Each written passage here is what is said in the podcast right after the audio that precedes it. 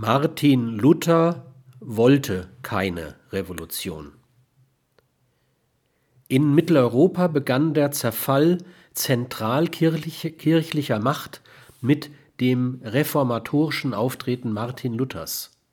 Die Zeit war reif für eine Revolution. Obschon Luther zunächst sehr viel weniger kirchenkritisch dachte als etwa Hus und andere Vorreformatoren, trat er eine Lawine los, die manches Alte und Selbstverständliche unter sich begrub. Der Kairos einer Reformation von unten war gekommen. In Deutschland entwickelten sich gegen die italienische Kirche gerichtete nationalkirchliche Strömungen, volkstümliche antirömische Affekte verbanden sich mit humanistischer Kirchenkritik. All das vereinigte sich zum religiös-prophetischen Ingenium Luthers wie in einem reißenden Strom.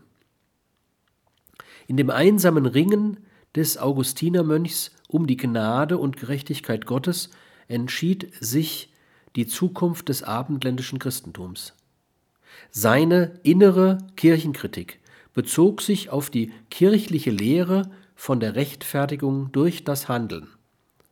Seine äußere richtete sich seit dem Herbst 1517 auf den Ablasshandel. Niemand dachte damals an eine Kirchenspaltung.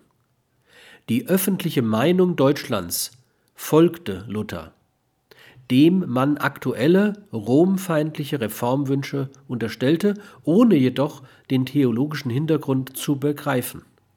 Dennoch begründet er innerhalb kurzer Zeit eine nationale, volkstümliche Bewegung, die sich, begünstigt durch die Schwäche des Reichs, zu einer von Luther keineswegs erwünschten allgemeinen Volkserhebung ausweitet